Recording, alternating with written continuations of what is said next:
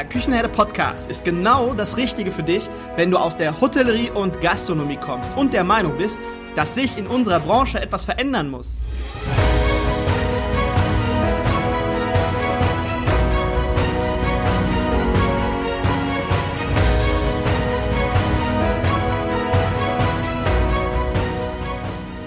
Wenn du Fach- und Arbeitskräfte suchst, dich für die zukünftige Entwicklung in unserer Branche interessierst und wenn du zum Thema Digitalisierung ein Wörtchen mitreden möchtest, dann solltest du in den Küchenherde Podcast reinhören. Du erhältst in diesem Podcast echte Erfolgsanleitungen für das moderne Führen und Binden deiner Mitarbeiter. Mein Name ist Markus Wessel und ich bin Gründer der Küchenherde. Viel Freude beim Zuhören, Lernen und Umsetzen. Hallo meine Lieben, bevor wir jetzt so richtig mit dieser Podcast-Folge durchstarten, kommt ein kurzes Choco Speed Dating mit Chelsea van Hoven von Choco. Danke liebe Chelsea und danke auch an das ganze Team von Choco. Liebe Chelsea, was ist Choco? Choco ist die kostenfreie App, die Gastronomen direkt mit ihren Lieferanten verbindet, um Produkte zu bestellen. Choco arbeitet weltweit mit über 6000 Restaurants zusammen und über 25.000 Lieferanten nehmen Bestellungen über Schoko an. Was kann ich alles mit Schoko machen? Mit Schoko kannst du von all deinen Lieferanten Produkte bestellen und vor allem kann das ganze Küchenteam Teil daran haben. Welche Probleme löst Schoko? Zum einen reduziert Schoko die Fehlbestellungen enorm, da Lieferanten ihre Bestellungen in standardisierter Form erhalten. Und zum anderen sparen Gastronomen bei jeder Bestellung bis zu 50 Prozent ihrer Zeit, da sie nach Schichtende nicht mehr in Warteschleifen hängen oder lange E-Mails schreiben müssen, da sie jetzt alle Lieferanten an einem Ort vorfinden. Schoko ist super intuitiv. Mit welchen Einsparungen Zeit und Geld kann ich rechnen, wenn ich die Choco-App nutze? Gastronomen berichten, dass sie doppelt so schnell mit ihren Bestellungen nach der Schicht fertig sind und die potenzielle Fehlbestellung bis zu 85 Prozent reduziert werden. Okay, was mache ich bei fehlerhafter Ware? Bei fehlerhafter Ware kann man super einfach in der App kommunizieren. Man kann Fotos schicken oder ansonsten ganz normal wie in einem WhatsApp-Textverlauf schreiben. Okay, und wie lange dauert die Einrichtung, wenn ich mich für die App entscheide? Maximal 24 Stunden. Muss ich denn geschult werden? Schoko ist so intuitiv, eine Schulung ist nicht notwendig. Sind denn alle meine Lieferanten gelistet oder ist es schwierig, dass ich den Bäcker im Ort, den kleinen Bäcker im Ort oder den Feinkostladen, der halt nicht ganz so groß ist, dass ich da nicht über Schoko bestellen kann? Das Gute ist, dass Schoko individuell fürs Restaurant eingestellt wird. Man kann sich so vorstellen, wir fragen das Restaurant, bei welchen Lieferanten bestellt ihr? Und dann pflegen wir die Chats wie gesagt, individuell mit den Produktlisten ein. Und der Lieferant kann sich aussuchen, wie er seine Bestellung erhält. Er kann Schoko runterladen. Wir haben auch eine Lieferantenversion. Aber Sie können sich auch auswählen, dass Sie die Bestellung via E-Mail oder via SMS oder sogar als Fax erhalten. Und das Einzige, was ich an Hardware benötige, ist mein Smartphone oder mein Tablet, richtig? Ganz genau. Das Einzige, was man benötigt, ist die Schoko-App. Ist Schoko denn offline fähig auch? Na klar, wir wissen ja auch, dass Restaurants ihre Lager oft im Keller haben, wo es gar kein Handyempfang gibt. Das heißt, man kann ganz easy die Produkte auswählen und das wird dann, sobald man im Online-Modus ist, verschickt. Okay, was kostet Schoko? Die App ist kostenfrei für beide Seiten. Wir arbeiten an Integration in Warenwirtschaftssysteme für die größeren Lieferanten. Also für den Gastronomen oder Hotelier ist es komplett Ganz genau. Kostenfrei. Welches war denn dein bestes Kundenerlebnis? Oh, ich finde es so schwer, das beste Kundenerlebnis rauszusuchen. Wir haben ganz viele tolle Referenzen auf unserer Website. Es ist echt, echt ganz witzig, sich die verschiedenen Gastronomen aus aller Welt mal anzuschauen und zu hören, wie wir denen das Leben erleichtert haben. Aber im Generell freut es mich einfach immer wieder, wenn ich höre, wie die Gastronomen erzählen, dass sie jetzt echt auch aus dem Bett heraus abends nach der Schicht ihre Tomaten bestellen können. Das macht mich glücklich. Alles klar. Vielen Dank für unser erstes Live-Speed-Dating im Küchenherde Podcast. Danke dir. Hallo und herzlich willkommen im Küchenherde Podcast.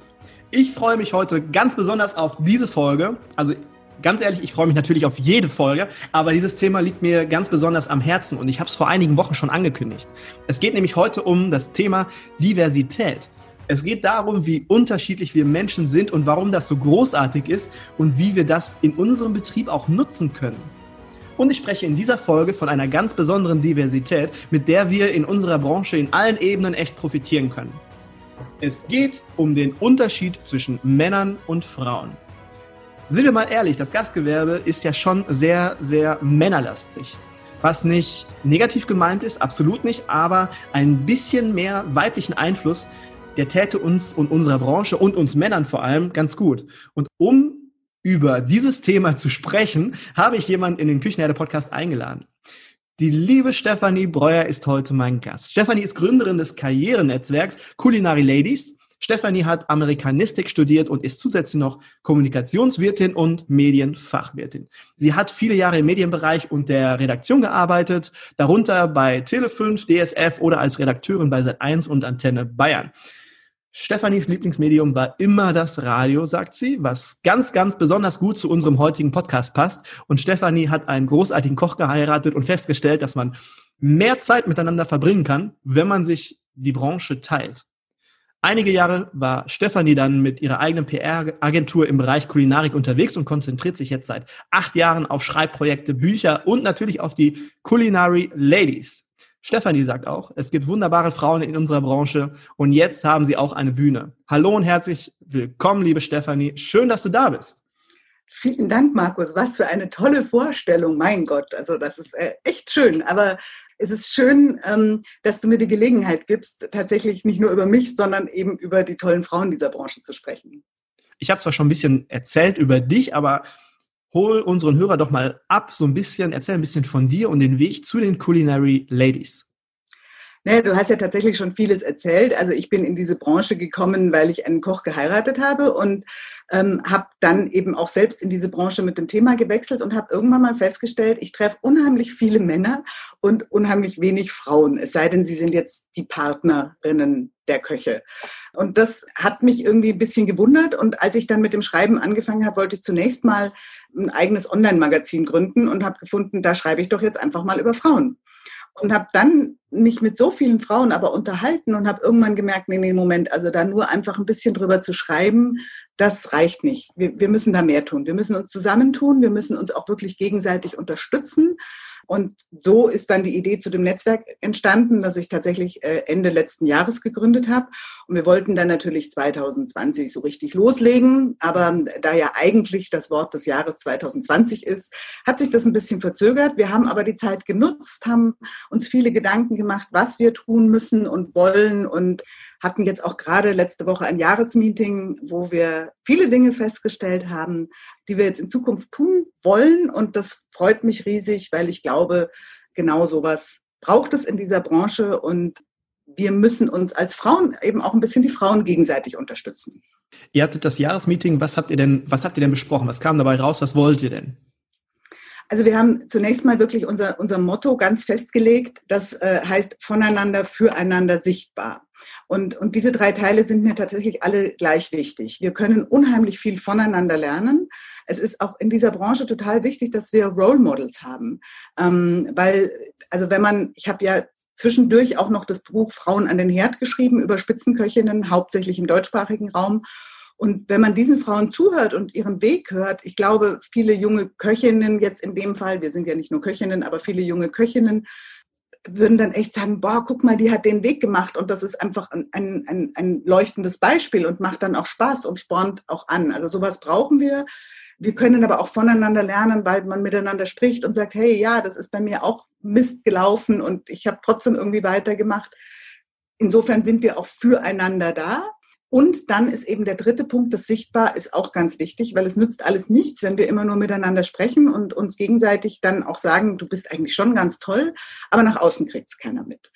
Und insofern haben wir jetzt, ähm, wir haben ja natürlich die Problematik, dass wir in den nächsten Monaten äh, uns wenig tatsächlich treffen können. Ähm, aber Gott sei Dank gibt es ja so Online-Möglichkeiten. Aber wir haben jetzt auch gesagt, wir richten mal die nächsten drei, vier Monate einfach darauf aus, dass wir uns nicht treffen können und haben verschiedene Arbeitsgruppen gebildet. Also zum Beispiel, also eine, Arbeits, nein, das, ich muss sagen, wir haben Arbeitsgruppen gebildet und wir haben uns ein Leitthema genommen. Und auf dieses Leitthema bin ich super gespannt. Das wird nämlich heißen, wie viel Feminismus braucht die Kulinarik? Und ähm, bei dem Thema Feminismus ist es ganz lustig. Also nicht nur Männer, sondern auch Frauen zucken da immer erstmal zusammen. Ja, ja ich ähm, auch, also ihr könnt es nicht sehen, aber ich habe auch gerade kurz gezuckt. Ja, das, äh, ja, genau. So. Und ähm, viele sagen dann auch, ah, dann ist es jetzt wirklich doch wieder so eine Gruppe, die jetzt da nur so auf Frauenpower und ach und irgendwie gegen Männer. Das ist aber gar nicht so. Aber damit wir das auch mal für uns klären, was Feminismus eigentlich ist, ähm, werden wir zunächst mal uns selbst befragen. Also es gibt einen Fragebogen an alle Mitglieder, die, dass der dann auch lautet, was ist denn Feminismus für dich und würdest du dich als Feministin bezeichnen? Und ähm, was, was ist denn das Tolle für Frauen in der Branche? Also wir arbeiten das erstmal für uns selber. Wir haben dazu auch Online-Vorträge.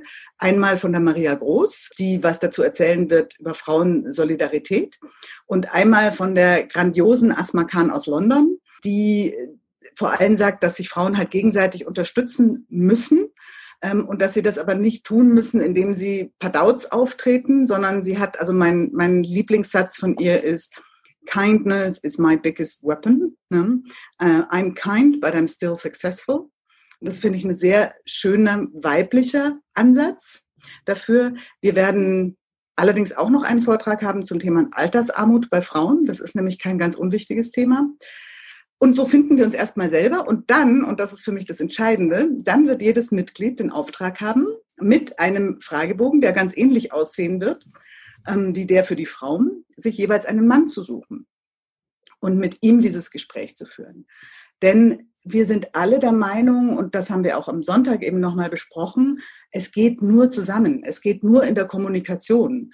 Und es gibt natürlich nicht nur in dieser Branche, auch in anderen Branchen gibt es leider Männer, mit denen man nicht reden kann.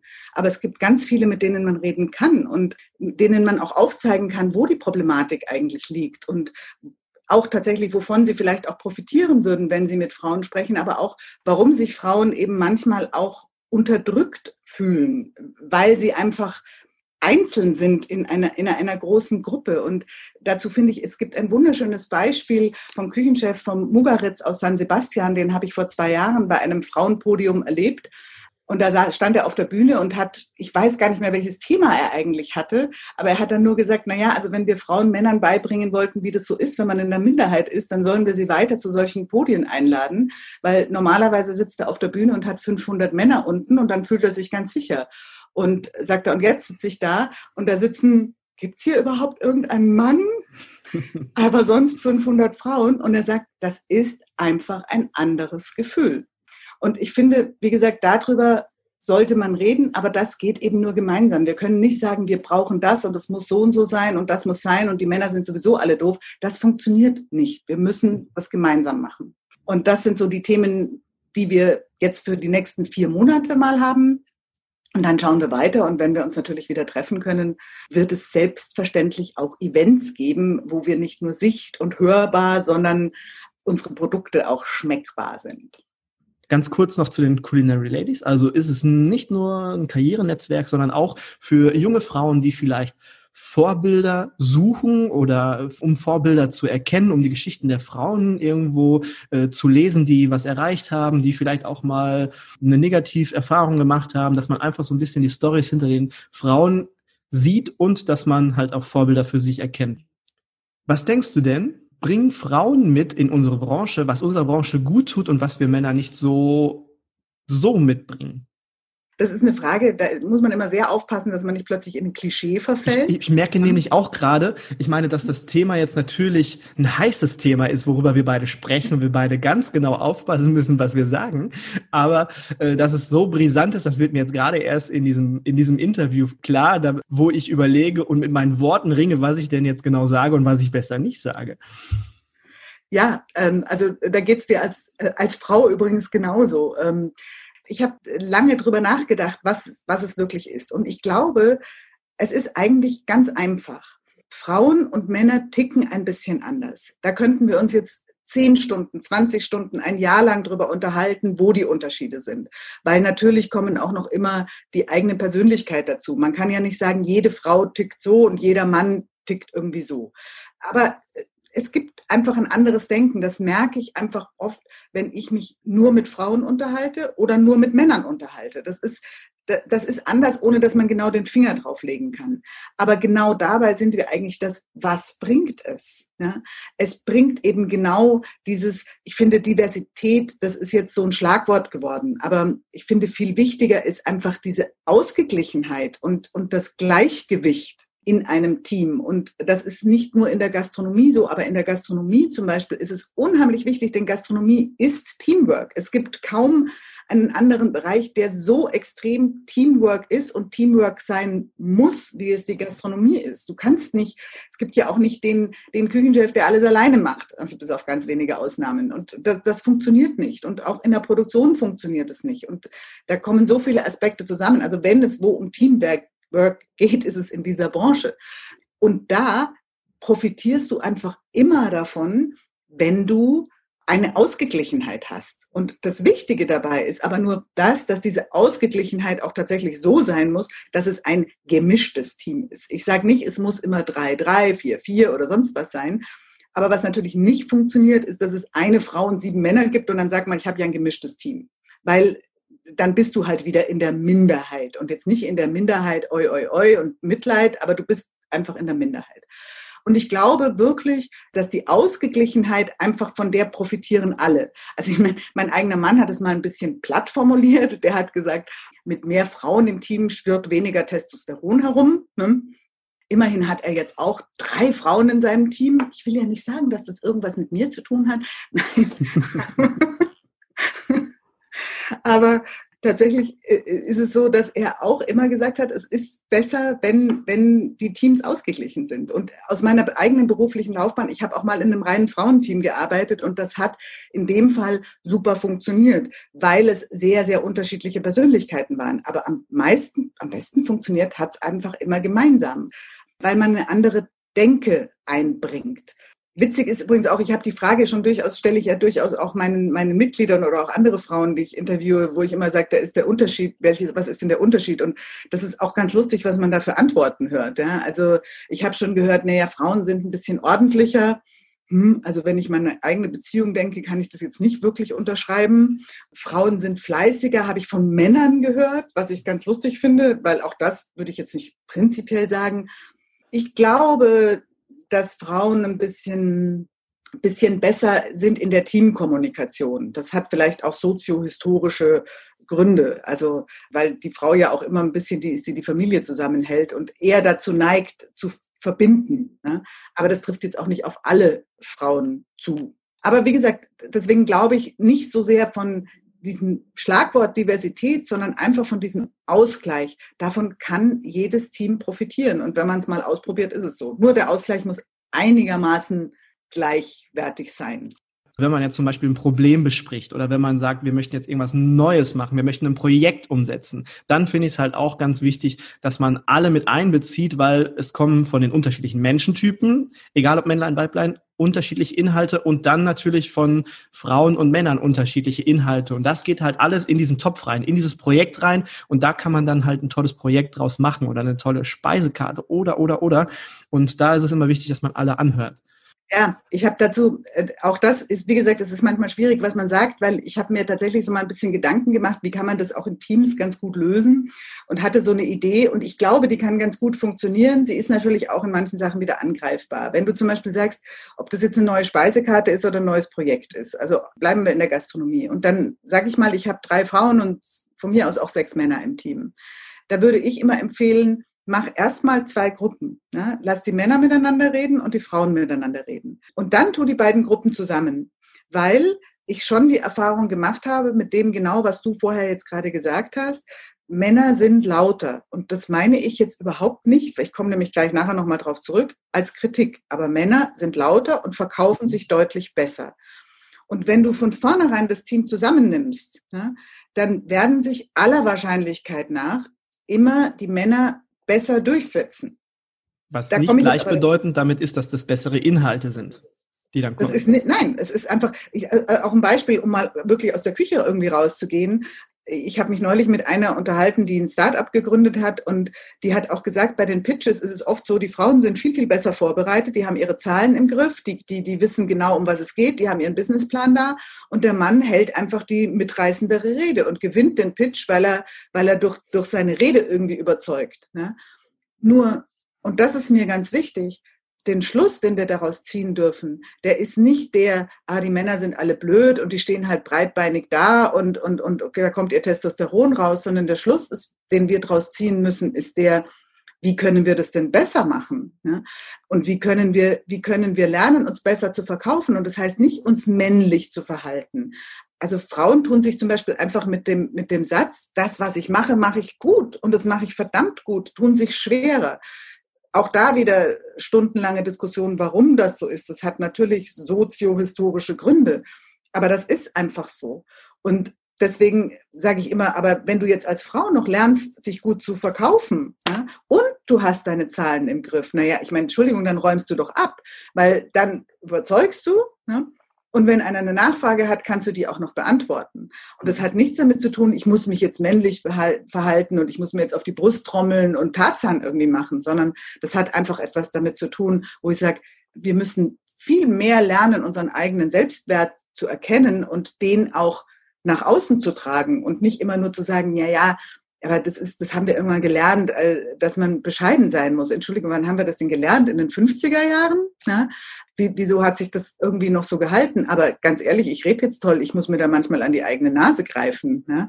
Also ich habe auch irgendwie, ähm, vor kurzem hat mich jemand gefragt, wie viele Mitglieder habt ihr denn schon? Und dann habe ich gesagt, ja, jetzt sind wir so um die 30. Ich hoffe, dass wir ins Jahr starten mit 40, aber wir wachsen halt noch. Und dann sagte der zu mir, hey, wieso sagst du denn, ja, wir sind nur 30? Hey, ihr seid 30 und da sind tolle Frauen dabei. Und so ist es jetzt auch. Und wir sind jetzt 40 und da sind grandiose Frauen dabei. Und ähm, wir wollen auch nicht Zehntausende werden, weil wir wollen immer noch uns gegenseitig kennen und unterstützen.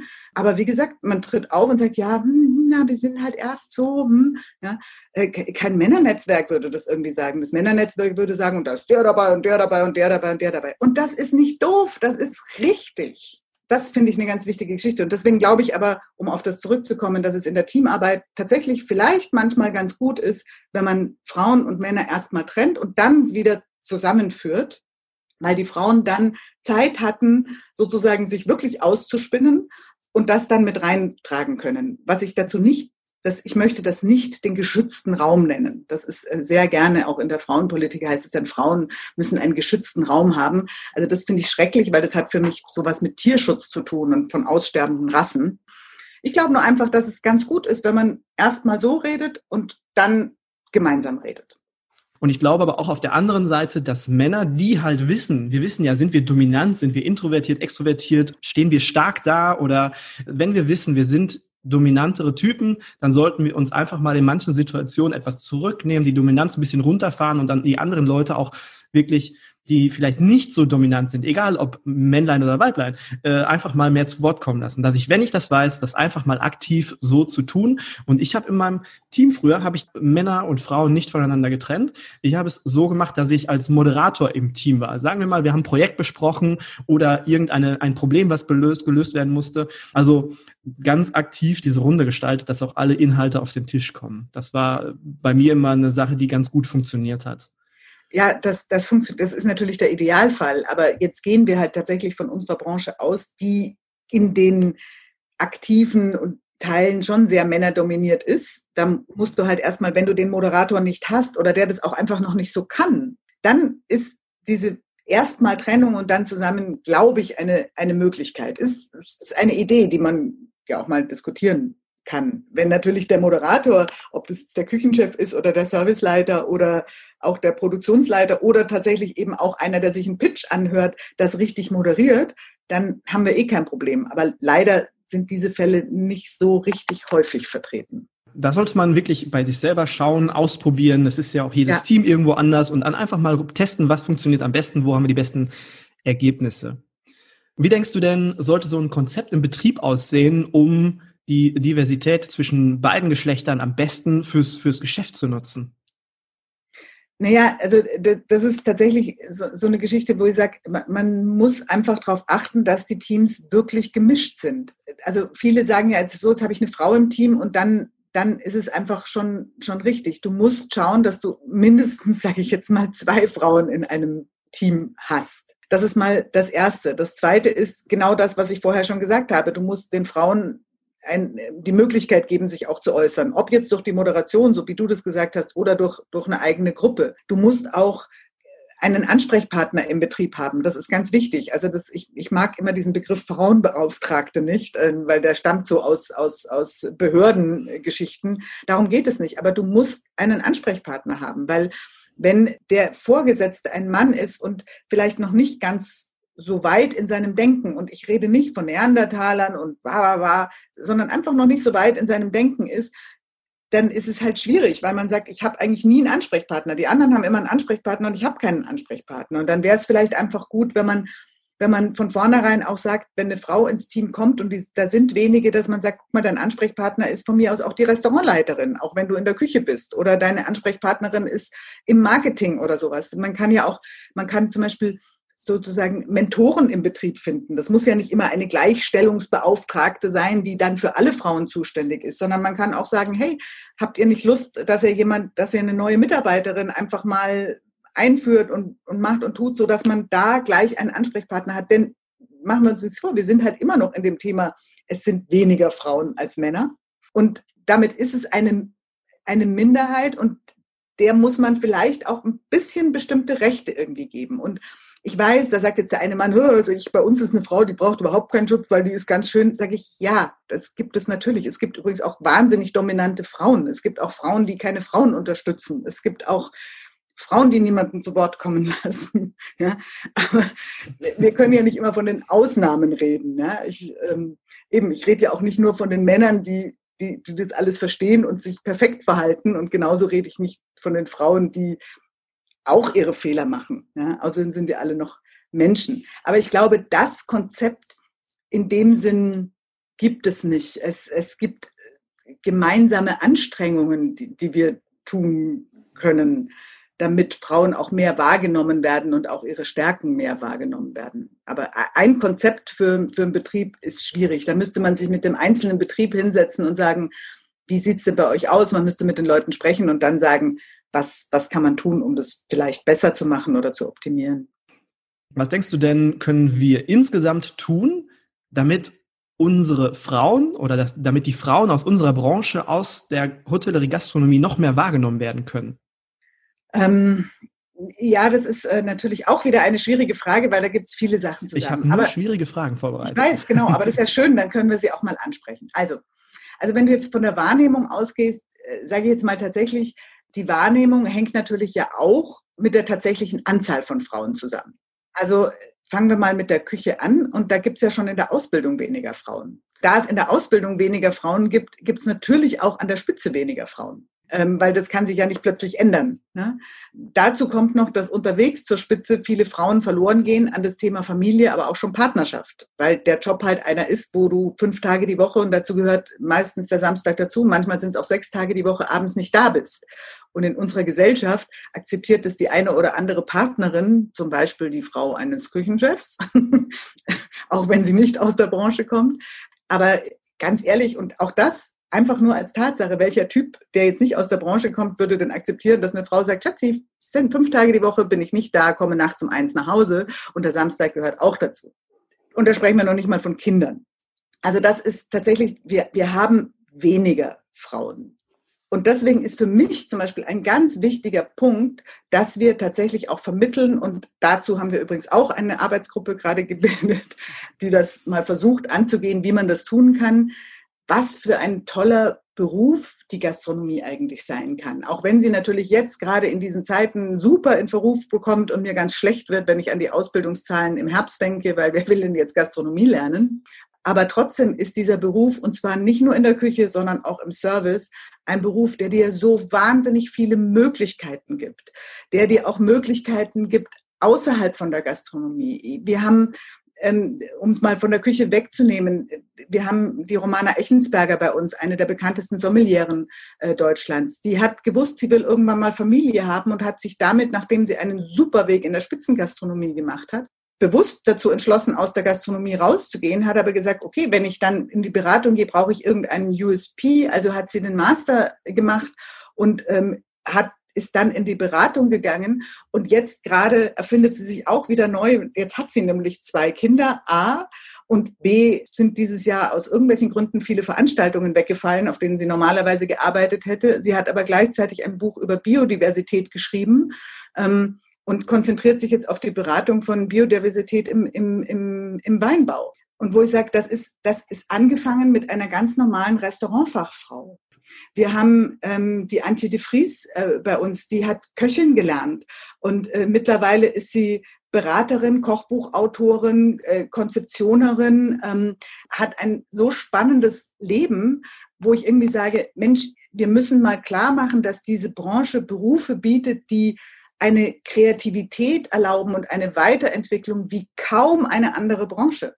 Und die noch dazu etwas hat, du machst letztendlich Gäste glücklich. Ja, ich meine, Entschuldigung, in welchem Beruf kannst du denn sagen, du machst Leute direkt glücklich? Und du kriegst es teilweise sogar direkt mit. Und das ist etwas, wo wir total dran arbeiten müssen, dass gerade für Frauen dieser Beruf ganz toll ist und er auch Möglichkeiten bietet, eben nicht in den ganz normalen Arbeitszeiten der Gastronomie dann zu arbeiten. Man, dann ist man vielleicht nicht Spitzenköchin und kommt nicht ins Fernsehen, aber das ist jetzt nun auch nicht das Ultimum, was man in seinem Leben erreichen kann. Aber man kann viele Möglichkeiten finden. Ich finde, man müsste sich langfristig mal mit der Gemeinschaftsgastronomie zusammensetzen und sagen, dass die Gemeinschaftsgastronomie viel mehr Küchenchefinnen fordern muss, denn Kantinen haben andere Arbeitszeiten. Äh, ich sage jetzt mal, was für eine Verschwendung, wenn da ein Mann sitzt, der diese Arbeitszeiten hat. Es sei denn, er kümmert sich um seine Kinder, dann darf er das ruhig machen. Nein, aber ich finde doch, das wäre ideal. Da kann man viel mehr Frauen und, und Kantinen ist heute nicht mehr irgendein blöder Schmuddeljob. Das sind, da gibt es tolle Konzepte. Also das ist für mich eine Geschichte. Der Schlüssel für Wahrnehmung ist überhaupt mehr Frauen in diese Branche zu bringen. Und der Schlüssel dazu ist, ihnen zu zeigen, wie toll die Branche ist. Und der zweite Schlüssel ist der, den wir vorher schon angesprochen haben, ist der, die Frauen müssen sich auch besser wahrnehmbar machen. Denn wenn du mal von der Küche absiehst, es gibt in dieser Branche verdammt viele Frauen. Es gibt übrigens auch verdammt viele Chefredakteurinnen. Die, die PR-Agenturen, die sind, ich kann jetzt keine Zahl, aber ich schätze mal zu 80 Prozent Frauen. Also Frauen vermarkten ständig Männer. Wie, wie kann es da sein, dass da nicht mehr Frauen irgendwie da sind? Wir haben Produzentinnen, wir haben Leute, die tolle Konzepte entwickeln. Wir haben jetzt eine Culinary Lady da, die hat ein Konzept entwickelt, ähm, Gastronomie zu beraten, äh, wie man für Allergiker kocht. Ich habe keinen Mangel damit, Frauen zu finden, ja, über die man berichten kann. Wie gesagt, im Netzwerk ist es immer noch was anderes, aber es gibt ganz, ganz viele Frauen. Aber viele von denen sagen auch, oh, das ist ja toll, dass du jetzt mal was über mich sagst und machst. Und ich sage, das ist doch grandios, was du machst. Wieso hört man davon nicht mehr?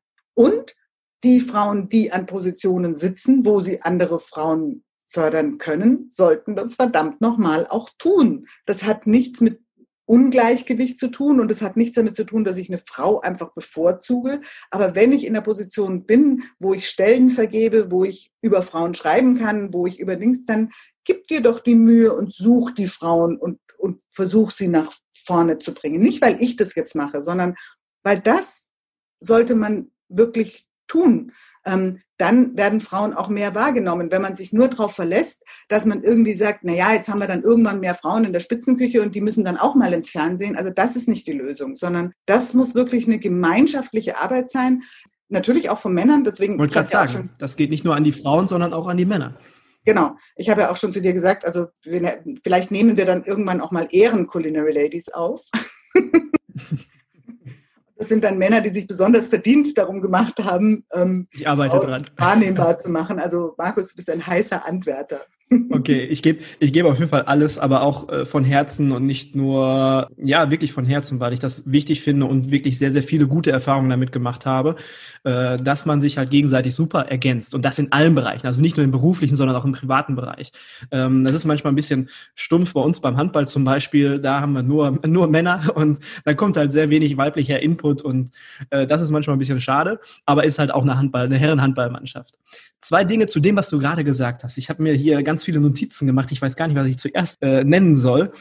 Also zum ersten Branche. Man kann, das finde ich ganz, ganz toll in unserer Branche, und da spricht man halt viel so selten drüber, egal ob man eine Frau ist oder ein Mann ist, man kann als Koch anfangen, als, als Spülkraft kann man anfangen. Also wirklich so ganz, ganz unten und man kann alles. Das ist wie so ein Baum, der sich wurzel, äh, verwurzelt und dann oben geht der auf. Du hast so viele Möglichkeiten in dieser Branche was zu tun und auch drumherum, wenn du sagst, Gastgewerbe, okay, ich möchte aber jetzt mal hier mal gucken, da mal gucken und du hast mit diesen Dienstleistungsgedanken, den du mit auf den Weg kriegst, hast du so viele Möglichkeiten und ich erfahre das in den letzten Jahren so intensiv, was man halt alles daraus machen kann, wenn man nur will. Wenn man nur will, dann kann man alles machen. Und die zweite Sache, da wollte ich kurz noch drauf äh, zu sprechen kommen. Meine liebe Mandy Engelhardt, ähm, die hat mich mal darauf gebracht. Das ist eine ganz tolle Idee und das wird bei uns in der Branche auch viel zu selten gelebt oder umgesetzt für Frauen, die vielleicht in diese Mutterrolle schlüpfen und sagen, okay, ich habe jetzt äh, ein Kind gekriegt oder zwei Kinder gekriegt, ich bin aber eine Führungspersönlichkeit, ich möchte gerne als Restaurantleitung, Hotelleitung, wie auch immer, möchte ich gerne arbeiten. Und dann gibt es ja später auch die Möglichkeit, wenn ich dann vielleicht nur als Teilzeit arbeiten kann, weil ich die andere Zeit mit meinen Kindern verbringen möchte, dann kann man so eine Stelle auch teilen, dass man sagt, man, man stellt dort einen Mann auf Teilzeit und eine Frau auf Teilzeit ein und nimmt so den, den äh, Hoteldirektor oder Restaurantleitung, nimmt man dann als halbe Stelle wahr. Und das ist eine Sache, die man wirklich ganz, ganz toll umsetzen kann eigentlich. Und das wird bei uns viel zu wenig gelebt und umgesetzt. Und es bringt ja auch noch mit sich, dass man zwei Köpfe auf einmal hat. Zwei Köpfe, die dann irgendwo sich um eine Stelle kümmern und die geben nicht weniger Prozente, nur weil sie weniger Stunden da sind. Und so kann man halt auch Frauen, die auf Teilzeit arbeiten, mit Kinderwunsch und so weiter, da reinbringen. Also das ist zum Beispiel auch was, also das hat die, die Cornelia Poletto mir mal in einem Interview sehr schön gesagt. Natürlich hat sie jetzt eben nicht mehr den laufenden Sternebetrieb und nur diesen einen Betrieb, aber sie hat auch gesagt, sie bemüht sich halt bei sich im Betrieb. Sie hatte ihre Küchenchefin, kam an und hat dann irgendwie gesagt, äh, Conny, ich habe es eigentlich nicht geplant, aber jetzt kommt das dritte Kind. Ähm, um Gottes Willen und war völlig verzweifelt. Und dann hat die Conny drüber nachgedacht und dann hat sie diejenige in ihre Kochschule gesetzt und hat sie zur Leiterin der Kochschule gemacht, wo, wo, womit sie tagsüber Arbeitszeiten hat, hat sich halt in dem Fall einen neuen Küchenchef gesucht, aber was, was Zufall war. Bei einer anderen, die hat sie dann auch mehr in, in den Bankettbereich getan und da hat sie einen Satz gesagt und den finde ich ganz entscheidend. Es müssen halt beide Seiten flexibel sein. Es gibt ganz viele Möglichkeiten, auch nach einer Mutterschaft wieder in diese Branche zurückzugehen. Da muss aber sowohl der Arbeitgeber flexibel sein, als auch der Arbeitnehmer flexibel sein. Mit dem Teilen ist es halt immer so eine Geschichte, das geht natürlich tatsächlich erst ab einem gewissen Level von auch Gehalt, muss man ganz ehrlich sagen, weil ein, ein so grandios sind ja die Gehälter in unserer Branche nicht unbedingt immer. Und wenn das Gehalt natürlich schon nicht so groß ist, dann kann ich es auch nicht unbedingt Teilzeit machen. Aber letztendlich ist es ja eine Entscheidung von, von jedem Einzelnen. Es gibt viele Möglichkeiten. Es gibt auch die Möglichkeiten, dass sich Betriebe in einer Stadt mal zusammentun äh, für 24-Stunden-Kitas. Das wäre auch mal eine Möglichkeit. Ähm, das nützt Eltern mit Kindern. da muss man auch gar nicht unbedingt sagen, den Frauen. Ähm, das nützt Eltern mit Kindern, weil sie dann eben sich ihre Arbeit so einteilen können, dass sie halt nicht unbedingt um 4 Uhr nachmittags die Kinder aus der Kita abholen müssen. Wäre mal eine Überlegung, funktioniert natürlich nicht überall, aber es ist auch noch nie angegangen worden. Aber wie gesagt, es ist die Flexibilität auf beiden Seiten, die das notwendig macht. Ich muss gestehen, ich hatte die starke Hoffnung, dass man da einiges bewirken kann vor Corona, denn wir hatten ja nun einen Fachkräftemangel in der Gastronomie. Ähm, und da habe ich auch im Falstaff Profi mal eine Kolumne geschrieben zum, nach dem Motto, vernachlässigt doch nicht 50 Prozent eures Personals, indem ihr das alles nicht anbietet. Ich hoffe, dass wir nachdem nicht in der Situation sind, dass wir keinen Fachkräftemangel mehr haben, sondern zu viele Leute, die Jobs suchen.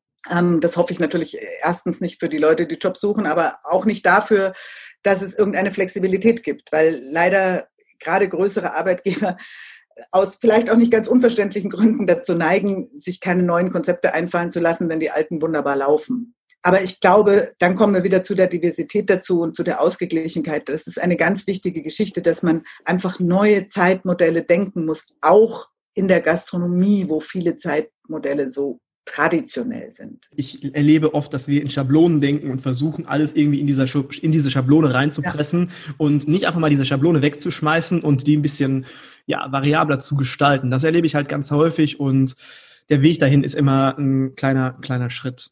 Aber wenn wir jetzt so ein paar Jahre weiterdenken, was hast du mit den, den Culinary Ladies in Zukunft noch so alles vor? Was kommt auf uns zu? Ja, also tatsächlich, wenn wir ein paar Jahre weiterdenken, dann darf ich ja auch daran denken, dass wir uns ähm, wieder sehen können, treffen können, wir gesehen werden können. Also das ist tatsächlich der erste Schritt, ist natürlich erstens der, dass wir uns auch intern ähm, wieder treffen können. Wir fangen jetzt aber da schon an, wir bilden, ich nenne es jetzt immer Zellen. Also wir haben jetzt schon eine kleine Zelle in Berlin, in Hamburg, in Düsseldorf und in Wien, weil Österreich wollen wir auf alle Fälle dazu nehmen. Wir möchten natürlich wachsen, wobei ich eben immer sage, wir möchten gesund wachsen. Also ähm, das ist, geht nicht darum zu sagen, wir haben möglichst viele Mitglieder, sondern wir haben aktive Mitglieder, weil äh, es äh, für uns immer ganz wichtig bleiben wird, wir sind kein Kaffeeklatschnetzwerk, wo man sich einfach mal trifft und nett plaudert, sondern wir wollen schon immer bestimmte Dinge erreichen. Das hängt immer ein bisschen davon ab, wie aktiv die Leute sind. Deswegen, wie gesagt, auch aktive Leute. Ich glaube, dass wir jetzt im nächsten Jahr, wir wachsen, wir gewöhnen uns an bestimmte Rhythmen an, wir gewöhnen uns an unsere Arbeitsgruppen, wir können sicherlich schon mal den einen oder anderen auch Nadelstich, äh, sage ich jetzt mal, in der Öffentlichkeitsarbeit setzen. Wie gesagt, ich bin mal gespannt, was bei dem Feminismus-Thema rauskommt. Und in 22 werden wir auf alle Fälle schon mal eine, das weiß ich schon, Veranstaltung haben, die eine Wanderveranstaltung sein wird. Die wird heißen Culinary Art bei Culinary Ladies. Das äh, wird eine Geschichte sein, wo es tatsächlich um die kulinarische Kunst geht. Da darf man dann gespannt sein, was da alles dazugehört. Und die ist relativ flexibel. Dann möchte ich, ob wir das 22 schaffen, weiß ich nicht, natürlich äh, eine große Veranstaltung machen, wo die dann eben auch für die Öffentlichkeit zuständig ist, wo wir einfach mal zeigen, was für grandiose Frauen es gibt. Ich habe da ein Vorbild aus New York, die Vereinigung, das heißt eigentlich gar nicht die richtige Vereinigung, aber die Jerry Bomb heißen die, die haben auch mal mit einem Magazin angefangen, die machen immer einmal im Jahr in New York die Jubilee. Und ich war da vor zwei Jahren dort, letztes Jahr ja dann leider eben nicht. Und ähm, da gehst du raus und sagst einfach, boah, was gibt's für grandiose Frauen? Und das möchte ich machen. Und ähm, ich glaube, wir werden es so machen, dass Männer kostenlosen Eintritt bekommen, damit sie kommen, weil das finde ich zum Beispiel auch, da muss ich noch kurz sagen, das finde ich eine ganz lustige Geschichte. Wir hatten eine ähm, Veranstaltung, bevor wir überhaupt ein Netzwerk waren, bei der Eat Berlin, äh, in Culinary Ladies Abend mit Köchinnen, Bäckerinnen, äh, einer Käsedame und also alles von Frauen gemacht. Und da habe ich tatsächlich vorher Anfragen gekriegt, dürfen denn da auch Männer kommen? Worauf ich dann gesagt habe, naja, na also gehen Frauen nicht in Restaurants von Männern? Oder äh, wie ist das? Ähm, wusste ich noch gar nicht, dass ich da nicht hingehen darf. Deswegen sage ich, ich glaube, wir müssen sie dann richtig antreiben, dass sie auch dazu gehen, ja, und wenn wir es dann schaffen, das weiß ich jetzt nicht zeitlich, möchte ich es natürlich schon schaffen, dass man wirklich deutlich mehr Wahrnehmung bekommt für die Frauen, dass aber auch die Frauen selbstbewusster auftreten und jedes Mitglied dann irgendwann sagen kann, ich habe mindestens pro Jahr eine Frau dazu gebracht, sich stärker zu fühlen, sich für irgendwas zu engagieren, sich in ihrem Betrieb durchzusetzen, einen neuen Weg zu gehen. Ich bilde mir jetzt nicht ein, wir können jetzt nicht die Gesellschaft verändern. Aber mit diesem kleinen Schritt tragen wir dazu bei, dass sich die Gesellschaft verändert. Und das mit einer Branche, die so eine super Chance hat, weil sie kann es immer mit dem Thema Genuss verbinden. Wir müssen nicht mit dem erhobenen Zeigefinger kommen, sondern wir können immer noch sagen, schaut, wie toll wir sind, was es für einen Spaß macht und wie gesagt, was ich vorher schon gesagt habe, wie wir Menschen glücklich machen können. Und das funktioniert noch viel, viel besser, wenn es eben mehr Frauen gibt, die dabei sind. Dann fühlen sich auch mehr Frauen angesprochen davon und dann kommt insgesamt ein tolleres Konzept raus. Und die, dieses Bewusstsein zu unterstützen, das ist schon unser, unser großes Ziel. Da muss man immer dazu sagen, das kann ich nicht alleine.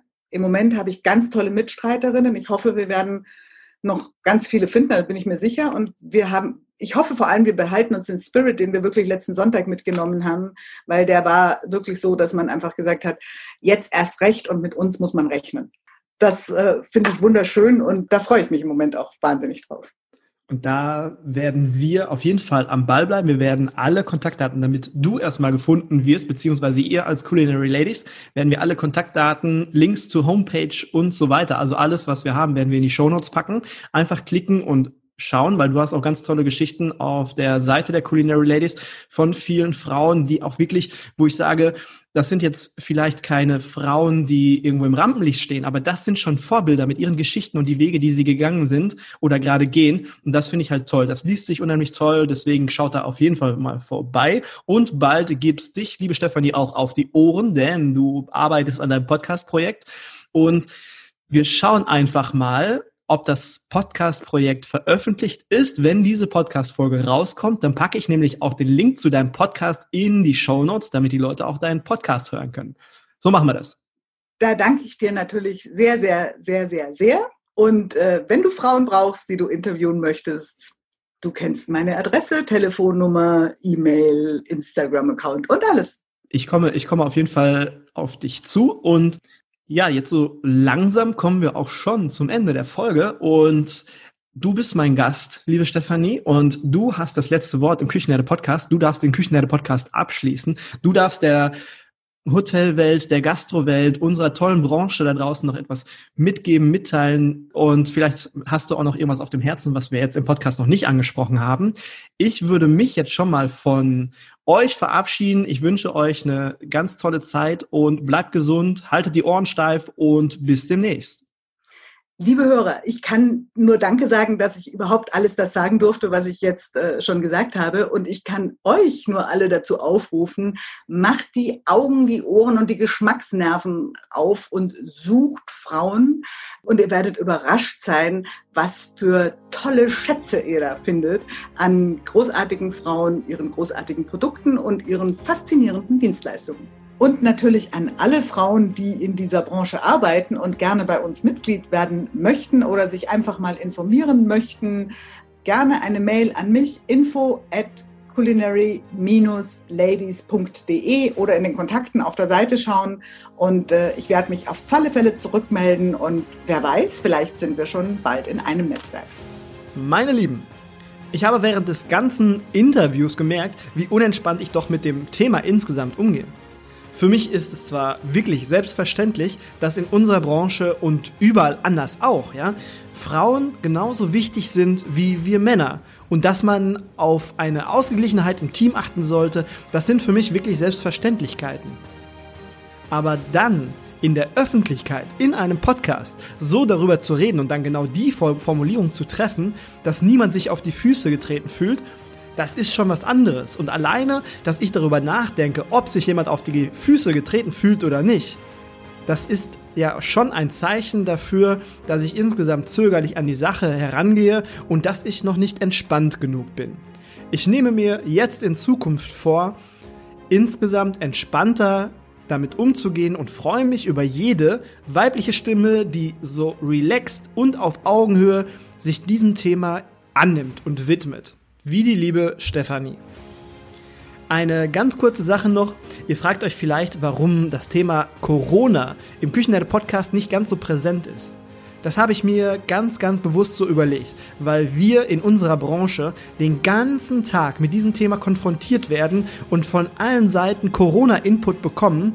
Und der Küchenherde Podcast soll euch eine kleine Corona-Auszeit bieten oder gönnen vielleicht ein paar andere Gedanken und Themen, um unseren Kopf und unsere Gedanken so ein bisschen im Gleichgewicht zu halten. So, das soll es jetzt aber so langsam gewesen sein. Der Küchenherd Podcast verabschiedet sich so langsam in die Winterpause. Ich werde ein paar Tage frei machen, aber nicht untätig bleiben. Ich bereite alles für das kommende Jahr vor und habe mir schon ganz, ganz viele tolle Dinge für euch überlegt. Dazu gehören zum Beispiel neue Podcast-Themen, neue Podcast-Serien, neue Inhalte für gastrotools24.de, beziehungsweise auch Inhalte zur digitalen Beratung in euren Betrieben zum Beispiel, wenn ihr anfangen wollt, etwas zum, zu digitalisieren, aber nicht genau wisst, wo und wie ihr anfangen sollt, dann schreibt mir gerne einfach eine Nachricht. Und dann kommt noch im Februar ein großartiges Seminar mit Pionierhaus am 22. und 23.2. nämlich in Frankfurt, natürlich völlig Corona-konform. Und in dem Seminar geht es um Hospitality nach und mit der Krise. Also Innovationen, Trends, neue Führungsprinzipien, nachhaltige, für nachhaltigere, bessere Geschäfte nach der Krise. Ja? Neue Geschäftsmodelle entwickeln, einfachere Prozesse, um Zeit zu sparen, um mehr Wirtschaftlichkeit zu erreichen in seinem Betrieb. Themen fürs Management, Veränderungen implementieren, Mitarbeiter mitnehmen und vieles, vieles mehr. Das Informationsmaterial dazu, das findet ihr bei mir auf der Homepage unter www.küchenherde.com www.seminar.com oder auch hier verlinkt in den Show Notes. Da könnt ihr genau gucken, was ist in dem Seminar alles inbegriffen und was habe ich zu erwarten an Mehrwert und was kostet der ganze Spaß.